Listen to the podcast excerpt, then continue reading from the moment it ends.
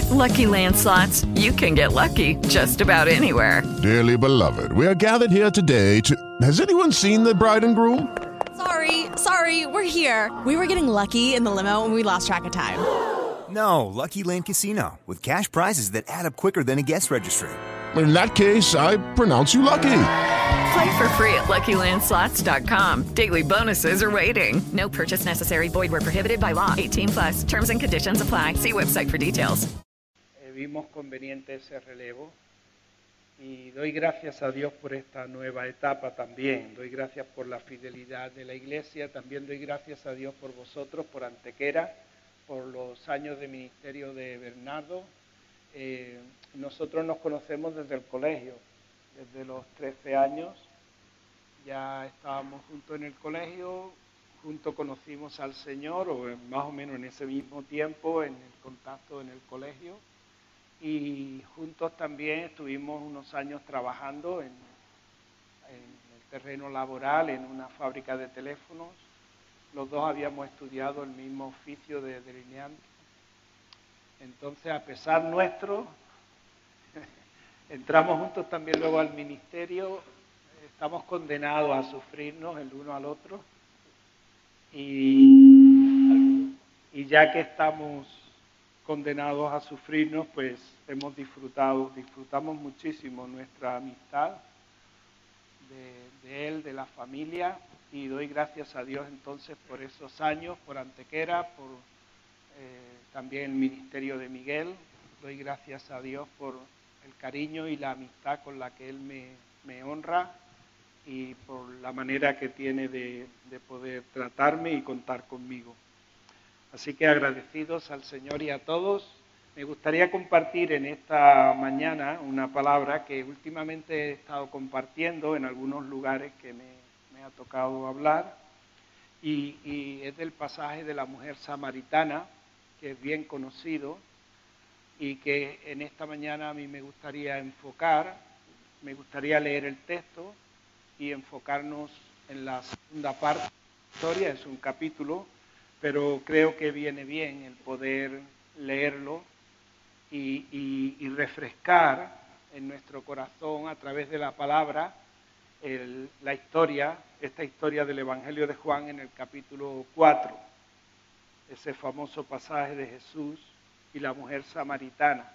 Yo creo que más de una vez habrás escuchado, si estás habituado a, a asistir a la iglesia, de que el término samaritano en nuestro idioma español, por la tradición cristiana, se ha cargado de, un significado muy entrañable, por, el hecho del buen samaritano, la actitud en esa parábola que Jesús narra, la actitud que ese hombre tuvo con, con aquel hombre que fue atacado por los ladrones y, y lo dejaron mal herido, pues se ha cargado de esa connotación o ese significado positivo.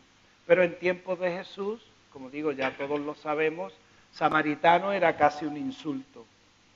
Era personas que para el judío había un trato muy, muy de mucha enemistad a nivel histórico, religioso, eh, había una rivalidad muy grande y para un judío, bueno, los samaritanos eran después de, después de los extranjeros y de los esclavos y de todo, luego estaban, si había que tener a alguien más, pues estaban los samaritanos.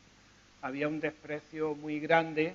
Y digo esto porque Jesús, precisamente por eso ahora a nosotros nos suena la palabra también, esa palabra samaritana, el, la buena, el buen samaritano nos suena también porque Jesús, un poco eh, como provocando a los que le escuchaban, a los religiosos que le escuchaban, él usó en algunas ocasiones el término samaritano, por ejemplo, en la sanidad de los diez leprosos, como él sanó a diez leprosos, los diez leprosos eh, fueron enviados por Jesús a que se presentaran al sacerdote para que certificara la sanidad de ellos, y dice que yendo ellos de camino fueron sanados.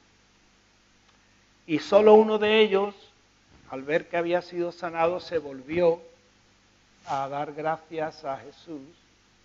Y dice Jesús, y este era un samaritano. Este era samaritano.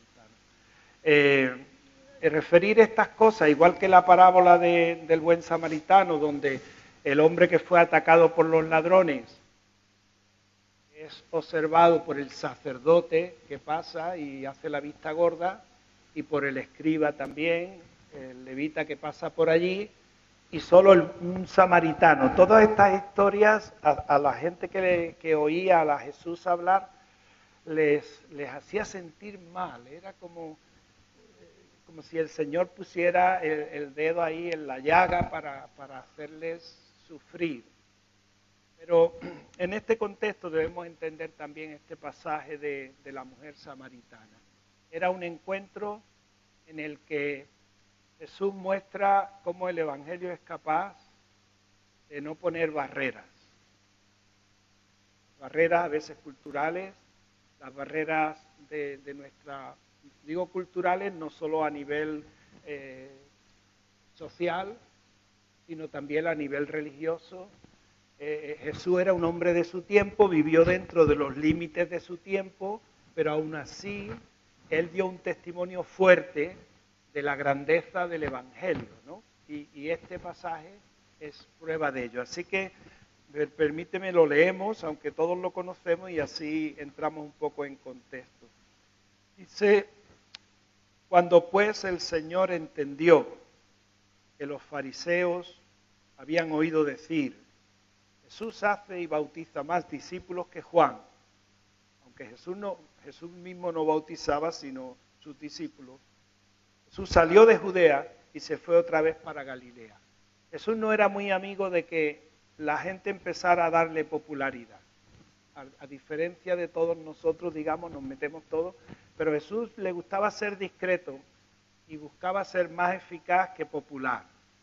Y, y, en ese sentido él sale de Judea, que era, digamos, la parte sur de Palestina, y para ir a Galilea, su tierra, en el norte, tenía que pasar por el territorio de Samaria, que siempre era un territorio conflictivo para los judíos.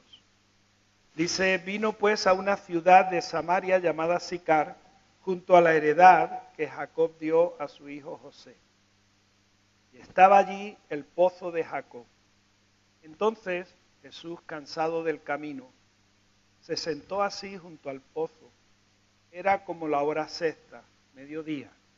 La hora empezaba a las seis de la mañana, era la primera hora, la tercera hora era las nueve de la mañana, la hora de la oración, y luego la hora sexta que era mediodía. Vino una mujer de Samaria a sacar agua y Jesús le dijo, dame de beber. Sus discípulos habían ido a la ciudad a comprar de comer mujer samaritana le dijo, ¿cómo tú siendo judío me pides a mí de beber que soy mujer samaritana? Que judíos y samaritanos no se tratan entre sí. El tono de la conversación aquí a veces no los tenemos que imaginar, se puede interpretar de muchas maneras, se puede predicar esto desde muchísimos enfoques. Puede que la mujer se sintiera sorprendida, en uno de los más habituales, que la mujer dijera, como dice, ¿Cómo tú siendo judío me pides a mí de beber que soy mujer samaritana? Y esa sorpresa podemos interpretarla como, como de agrado, como diciendo, mira qué bien, ¿no? Que tú te has dignado, pero también podía ser enemistosa, es decir, eh, es decir, tú por qué te diriges a mí, ¿no? Sea como fuere, que no es del interés de lo que tenemos que entender, pero sea como fuere, lo que sí es cierto es que Jesús ahí tiene ese gesto de poder en necesidad como estaba, estoy predicando y no estoy leyendo, pero bueno, en necesidad como estaba, él aprovecha esa situación de cansancio, esa situación de sed, para poder hacer un gesto hacia esa mujer. A mí me llama la atención porque dentro de lo que es nuestro contacto con la gente de fuera, con la gente que no tiene entendimiento del Evangelio, igual que nosotros, me llama la atención esa, esa situación donde Jesús eh, aprovecha verse en necesidad. A veces nos acercamos a los demás y podemos tener la actitud de que somos nosotros los que podemos ofrecerle algo a ellos. Mira, yo tengo algo que darte, ¿no? y, puede que esté bien, depende de la ocasión. Pero es curioso ver de, de uno poder apreciar en gente que a lo mejor no están dentro de nuestra experiencia religiosa, ver cómo ellos pueden ser útiles para nosotros y poder mostrar ese gesto de, aceptación de la necesidad. Y él rompió la barrera de la enemistad, la barrera también que se supone había de una mujer, hablar con una mujer, es que ella no solo era samaritana, es que además tenía el delito de ser mujer. Que en el tiempo de Jesús ser mujer era también una, un mal que había que sufrir. Yo creo que ahora muchas veces también, ¿no? Entonces, Jesús tiene ese gesto y a la mujer le sorprende. Si la enojó o le agradó, cada uno lo podemos interpretar como queramos porque podemos hacerlo, ¿no? Pero cuando ella dice, ¿cómo, por qué me pides tú a mí de beber? Y Jesús aprovecha la oportunidad para decirle, si conocieras el don de Dios. Lo que dice el versículo a continuación.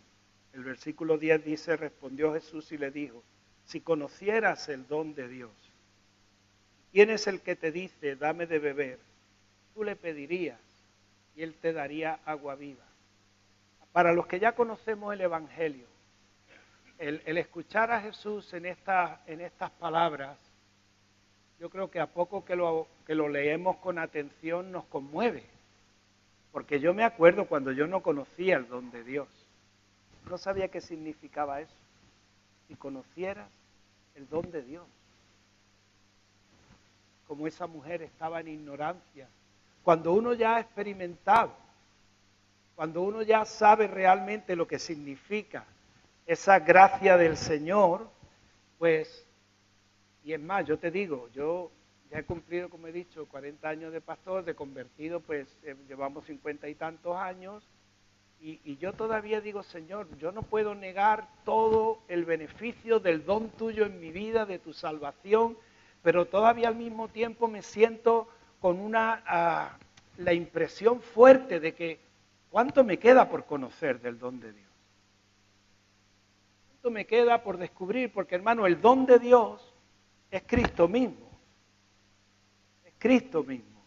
Y en Él están escondidos todos los tesoros de la sabiduría y del conocimiento de Dios, es decir, es insondable lo que Cristo significa para nosotros. Y la iglesia en este sentido, cuando hablo del conocimiento de Cristo, no estoy hablando de conocimientos teológicos, no estoy hablando de conocimientos de algún tipo escritural, histórico, todo eso está muy bien. Pero no, no, hermano, estoy hablando de lo que es la experiencia profunda de ver de alguna manera, Pablo decía, todavía yo lo, tengo todo por basura. Es decir, todo lo que me es ganancia lo he estimado como pérdida y aún tengo todas las cosas por basura, por la excelencia, es decir, por seguir en ese querer conocer mejor el conocimiento de Cristo. Y él era un apóstol. Y todavía él sabía que él podía experimentar, no de manera intelectual, pero de manera profunda lo que era, qué significa Cristo en mi vida. Dios empieza, o Jesús empieza aquí a hablarle a esta mujer, si conocieras el don de Dios. Y yo creo que la, iglesia del Señor eh, debe aprovechar que, que, ya tenemos la experiencia. El romano dice en cierta manera, si siendo enemigos fuimos reconciliados por la muerte de Cristo, sí, cuando yo no preguntaba por Dios, cuando mi vida era una vida en pecado, él ya me reconcilió, Él ya dio su vida por mí. Y si siendo enemigos fuimos reconciliados por la muerte de Cristo, ¿cuánto más ahora, estando ya reconciliados, dice, seremos salvos, es decir, seremos beneficiados por su vida? Es decir, ahora estamos en una condición, cuando recordamos y vemos cómo esta mujer estaba en la ignorancia de lo que es, está esto moviendo mucho la voz. Espero que no moleste mucho eso. Entonces, la mujer no sabía, yo hubo un tiempo en que yo no sabía, pero ahora sé, poco, pero sé. Pablo dice, si alguien cree que sabe algo, aún no sabe nada como debe saberlo.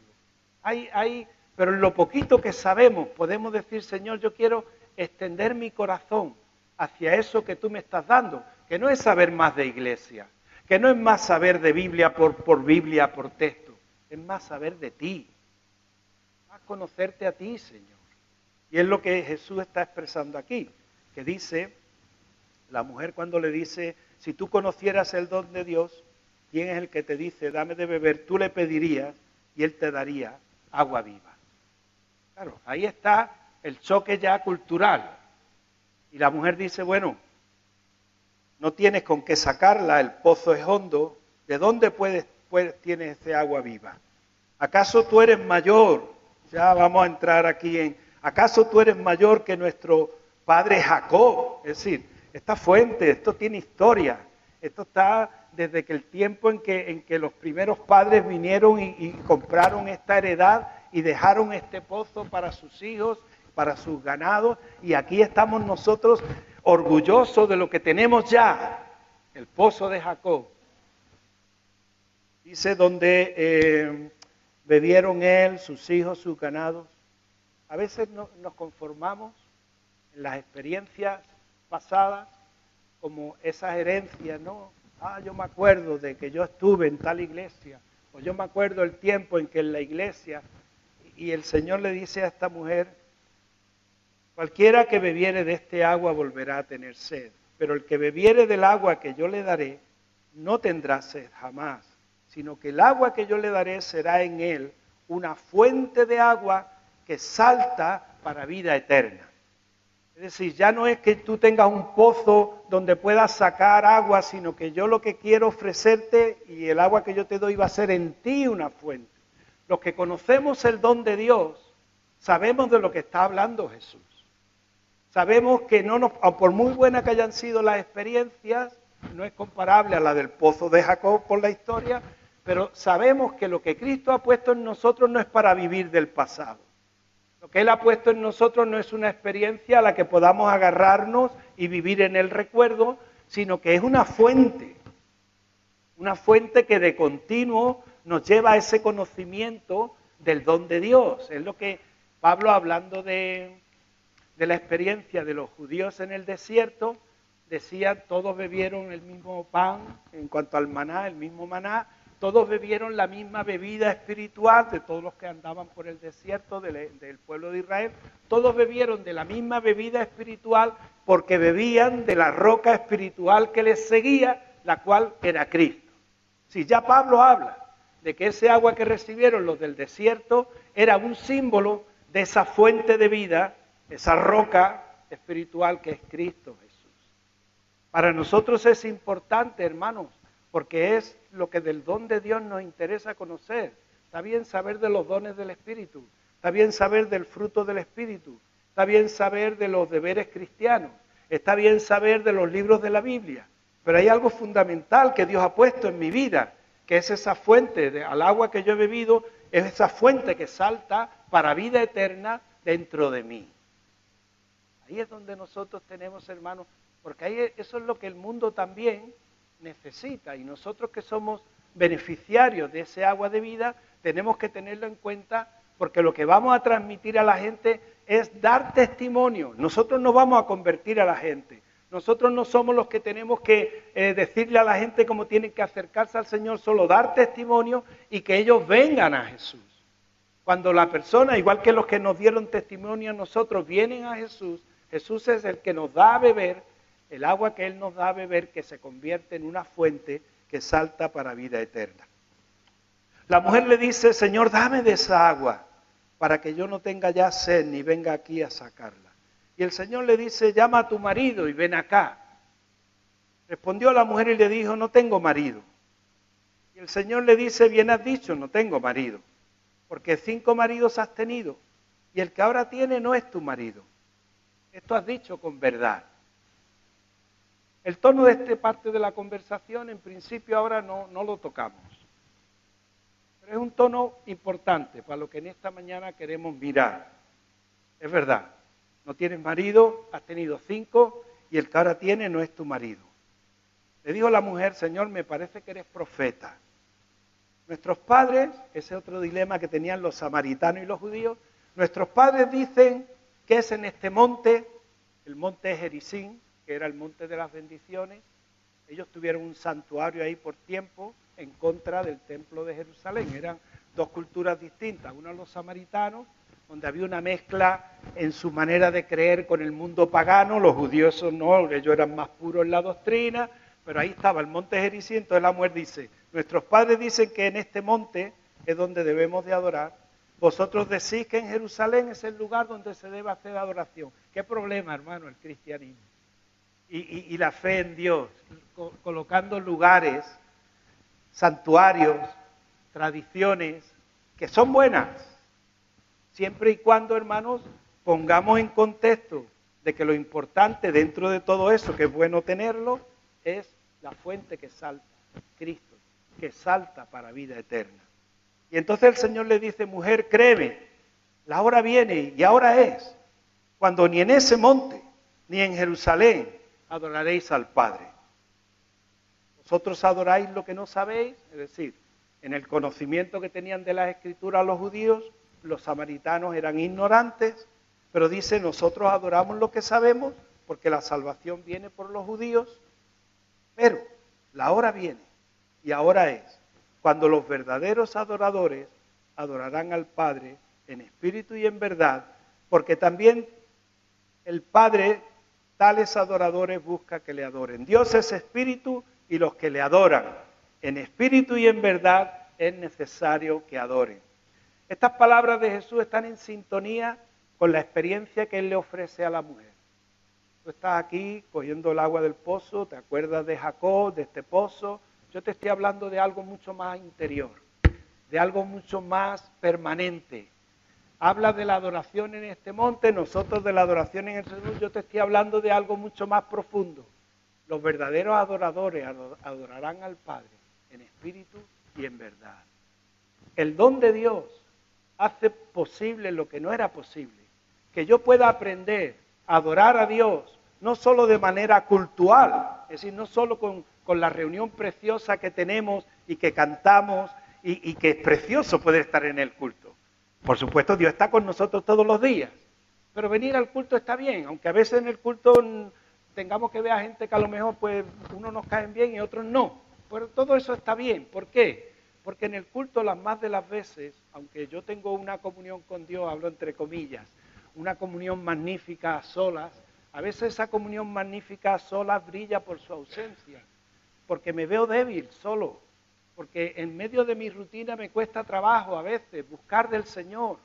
Y a veces vengo con la conciencia mala de decir, ay, que ve, no busco a Dios como tengo que buscarlo. Y llego al culto cargado, y a veces en medio de estas eh, reuniones sencillas, que no los coros que cantan a lo mejor no son los que a mí me gustan, o en medio de eso, el testimonio del canto y de los hermanos y de la palabra anima mi corazón, me hace sentir a Cristo más real, aunque sea en este entorno más real que cuando yo estoy a sola. A sola puedo tener momentos magníficos, pero yo te puedo decir, hermano, muchas veces el simple hecho de ver un hermano sentado en el banco poder ver la oración de cualquiera o poder ver, escuchar al lado mía gente cantando. Motiva mi corazón más de una vez. Uno ha venido derrotado y en el culto más sencillo y más simple uno ha podido salir fortalecido por la gracia que Dios nos da. El don de Dios no solamente se da en momentos oportunos, se da de muchas maneras, a veces también a través del encuentro con los hermanos. O sea, es parte de la fuente que salta para vida eterna y en el momento en que el Señor de alguna manera se puede manifestar en nuestras vidas. Entonces, le dijo la mujer, sé que ha de venir el Mesías, llamado el Cristo, el ungido. Cuando Él venga, pues Él va a poner todas las cosas en claro, ¿no? Esa era la experiencia de samaritanos, de judíos, de todos ellos, ¿no? Pero dice, el Señor le dijo, mujer, yo soy el que habla contigo. Hasta aquí, digamos, es una primera parte de este tema, muy bien conocida. Ahora esta conversación se interrumpe porque llegan los discípulos, ya han vuelto de ir a la ciudad, de comprar cosas que comer, y quiero que te fijes a partir de aquí en esta parte que, quiero compartir. Dice, en esto vinieron los discípulos y se maravillaron de que hablaba con una mujer. Se maravillaron quiere decir se quedaron sorprendidos de que el Señor hablara con una mujer. Eso no, no se veía bien. Y más, ellos conocerían que era samaritana. Sin embargo, ninguno le preguntó, ni qué hablas con ella, ni nada. Dice, entonces la mujer dejó su cántaro, acuérdate que ella había ido por agua. motivo de ir al pozo era coger agua. Pues ella dejó allí su cántaro, se olvidó de eso, se fue a la ciudad y dijo a los hombres, venid, ved a un hombre que me ha dicho todo cuanto he hecho. ¿No será este el Cristo? Entonces salieron de la ciudad y vinieron a él. Entre tanto los discípulos le rogaban, Maestro, come. Él dijo, yo tengo una comida que comer que vosotros no sabéis. Los discípulos decían, bueno, esto que alguien le ha traído de comer. Pero el Señor les dijo, mi comida es que haga la voluntad del que me envió, que acabe su obra. ¿No decís vosotros, aún faltan cuatro meses para la siega? Yo te digo, alza vuestros ojos, mira los campos, porque ya están blancos para la siega. Salto esos últimos versículos, vamos al testimonio de los samaritanos. Muchos de los samaritanos de aquella ciudad creyeron en él por el testimonio, déjame que no me pierda aquí, muchos de los samaritanos de aquella ciudad creyeron en él por la palabra de la mujer que daba testimonio diciendo, quiero que te fijes bien en esto, daba testimonio diciendo, me dijo todo lo que he hecho. Entonces vinieron los samaritanos a él y le rogaron que se quedase con ellos y se quedó allí en tierra de samaritanos dos días. Él iba de paso, pero se quedó allí dos días. Y creyeron mucho más por la palabra de él y le decían a la mujer, ya no creemos solo por tu dicho, porque nosotros mismos hemos oído y sabemos que verdaderamente este es el Salvador del mundo, el Cristo. En esta última parte, alguien te habló, alguien nos dijo del Señor. Muy bien, precioso escuchar las noticias del Señor, pero qué diferente cuando aparte de aquella persona que nos habló, llegamos el día en que conocemos de primera mano el don de Dios. ¿Y quién es el que nos estaba diciendo, como Jesús dijo a los judíos en otra ocasión, si alguno tiene sed, venga a mí y beba? Fíjate que Jesús, hablando a los fariseos, eh, los fariseos le reprochaban él comiera con publicanos, eso era otro grupo que tenía mucha animación, los publicanos eran los cobradores de impuestos, tomados por ladrones o por abusadores, por mucha gente, sobre todo los más débiles, los samaritanos y la gente que no iba al culto. La gente que no iba al culto, que no practicaba la religión, se llamaban los pecadores, publicanos y pecadores. A Jesús le recriminaban mucho que él se viera con esta gente. Y el Señor le dijo, usó esta, este, este, esta analogía, los sanos no tienen necesidad de médico sino los enfermos. Yo no he venido a llamar a justos, sino a pecadores al arrepentimiento. Esa analogía de, la conversión con la medicina, con, lo que los médicos hacen para sanar a las personas, e, es algo, tú sabes que en griego la palabra salud y la palabra salvación es la misma palabra. Salud y salvación es lo mismo. Y, en ese sentido Jesús testificaba y decía, el Espíritu del Señor está sobre mí, y entre otras cosas decía, porque me ha enviado a sanar a los quebrantados de corazón. ¿Por qué digo esto? Digo porque quiero que nos fijemos en la palabra de testimonio de la mujer. Dejó su cántaro, se fue a la ciudad y le dijo a los hombres allí en la ciudad, mirad y me he encontrado a alguien que me ha dicho todo lo que yo he hecho. ¿Tú entiendes la expresión trapos sucios? ¿Entendemos esa expresión? Lo que significan los trapos sucios. A nadie le gusta que nos saquen los trapos sucios, ¿sí o no? No. Cuando, cuando Jesús habló con esta mujer, ella le, dijo, llama a tu marido y ven acá. Hemos leído como eh, la mujer dice, no, yo no tengo marido. El Señor le dice, es verdad, no tienes marido. Has tenido cinco. Y el que ahora tiene no es tu marido. Muchas veces, igual que la conversación primera de Jesús con la mujer, aquí podemos poner el tono que a cada uno se nos ocurra. Si eso fue más amable, menos amable. Yo te puedo decir una cosa, a mí me conmueve. ¿De qué manera habló el Señor con esta mujer? El testimonio de ella a los demás. Ella no se sintió ofendida. El testimonio de ella a los demás es, este hombre me ha dicho todo cuanto yo he hecho. Quizás era de dominio público.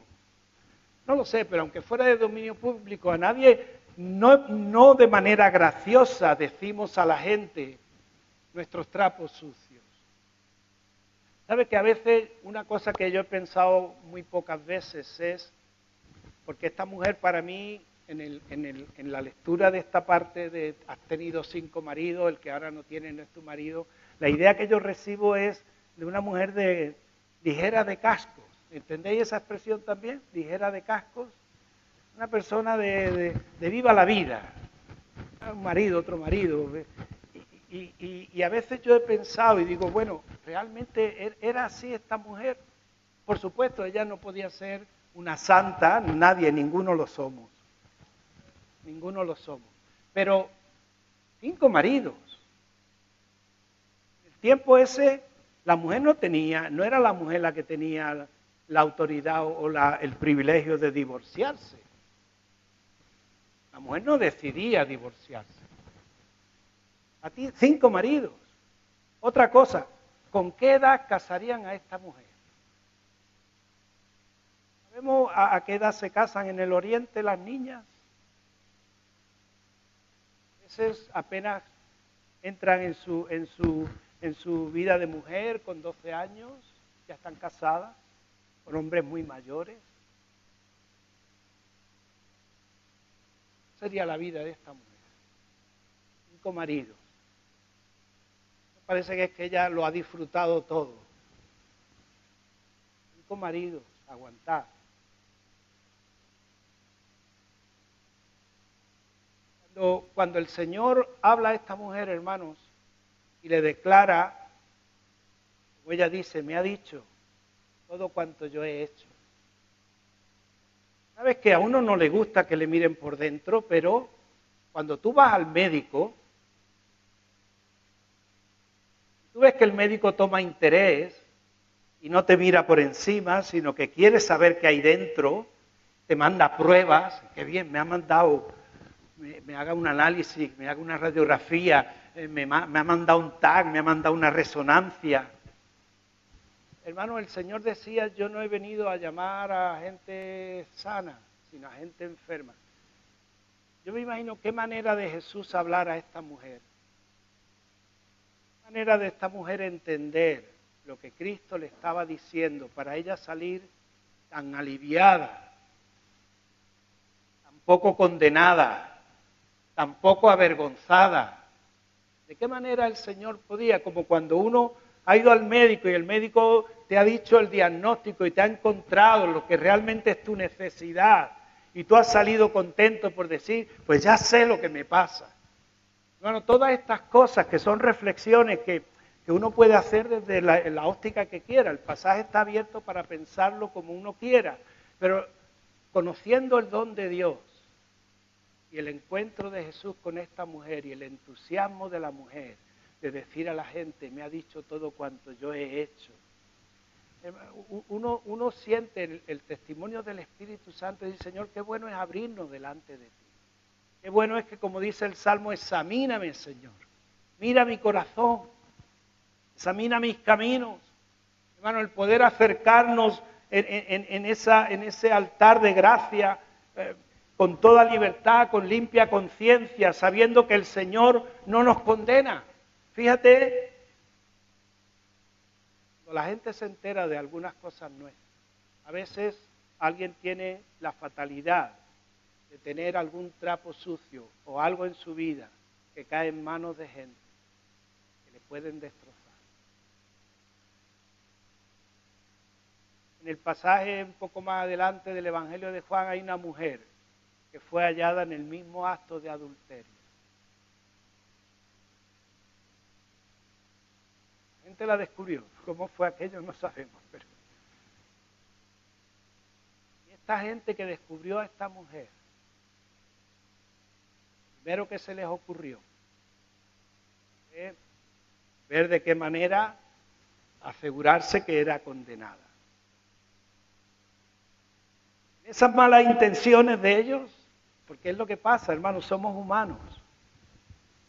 Por eso el don de Dios y el don de Cristo es tan grande, porque aunque Él te diga todo lo que tú has hecho y Él me diga todo lo que yo he hecho, tú vas a salir totalmente tan satisfecho de poder ver de que Él tiene ese agua viva que tú necesitas y la salud que tú necesitas, porque eso significa el don de Dios. Esta gente, con toda la mala intención, pero gracias a Dios que se les ocurrió eso, trajeron a esta mujer a Jesús. Él estaba en el templo enseñando en uno de los atrios. Le dijeron, maestro, dice la Biblia que con intención de, de, atraparle en algo, de que acusarle al Señor. Maestro, esta mujer ha sido hallada en el mismo acto de adulterio. Si el diagnóstico de ellos era claro, esta mujer es una adúltera. Y la ley de Moisés dice, eso es otra cosa, Vamos, que nosotros sabemos lo que la Biblia dice. La ley de Moisés dice que a estas mujeres hay que apedrearlas. ¿Tú qué dices? Hermanos, la ley decía claramente lo que tú y yo, que la paga del pecado es muerte. La ley lo tenía claro.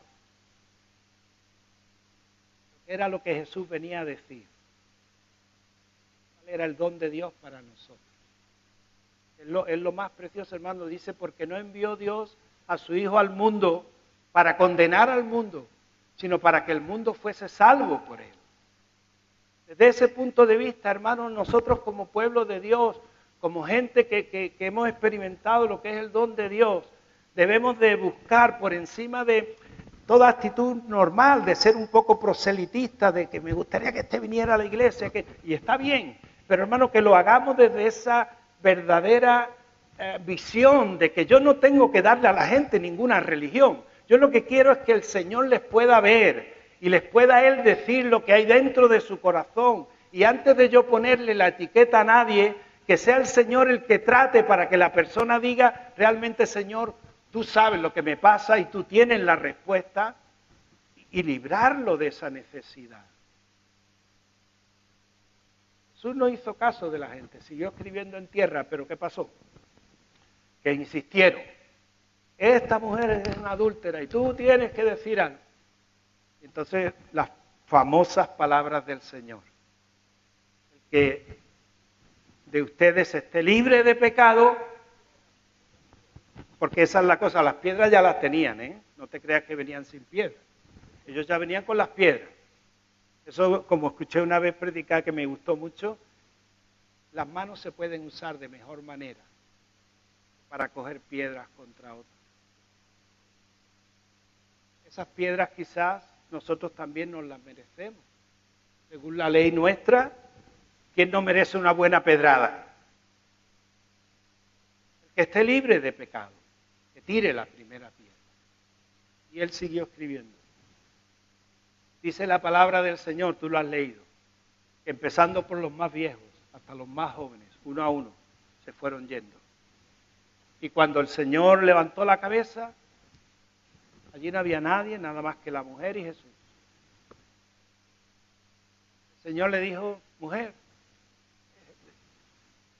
¿dónde están los que te condenaron? Ninguno te condenó. Y la mujer dije, ninguno, Señor. Señor le dijo, pues ni yo te condeno. Vete, no peques más. Hermanos, esa, esa gracia de Jesús, que solo Él tiene, ese don de Dios que tenemos en Él, donde Él sabe tratar con nuestro pecado, con nuestra necesidad, y que no tenemos necesidad de escondernos, no tenemos necesidad de avergonzarnos, porque Él fue el que llevó nuestra vergüenza, Él llevó todos nuestros pecados. Por supuesto, nosotros tenemos derecho a nuestra privacidad. Ojalá que como hermanos, unos a otros, hermanos, seamos capaces de ser discretos. Jesús lavó los pies de sus discípulos. Yo creo que Bernardo se acuerda. de una predicación que escuchamos siendo muy jóvenes. Un hermano anciano que predicó y el Señor lavó los pies de sus discípulos. Allí estaba Judas, que lo iba, lo iba a entregar, un traidor. Y además un ladrón, era el tesorero ladrón. Y Jesús le lavó los pies. Y le lavó los pies a Pedro, que decía que iba a morir con él y pocas horas después le iba a estar negando. no quería lavarse los pies, sino dijo, no, yo te los lavo.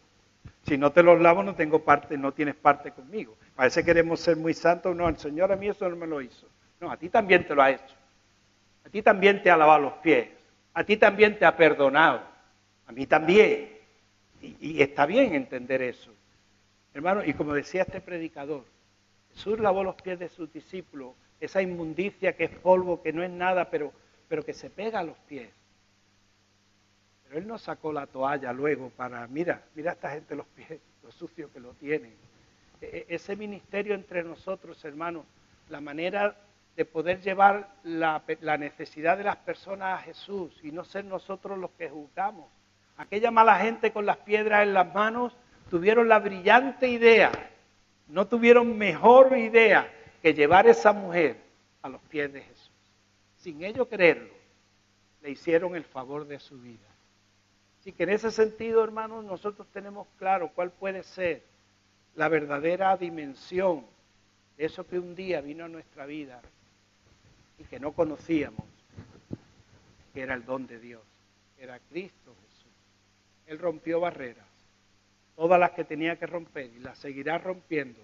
Y ojalá nosotros crezcamos en el conocimiento de esa gracia, de ese don de Dios, y se nos peguen las maneras de Jesús. Mirar a la gente por encima del hombro, traernos vulnerables cuando tenemos necesidad de ellos, no juzgarles, ser capaces de llevarlo a la fuente, esa fuente que de tanto valor es para nuestras vidas, no solo ahora, salta para vida eterna. Amén. Señor os bendiga.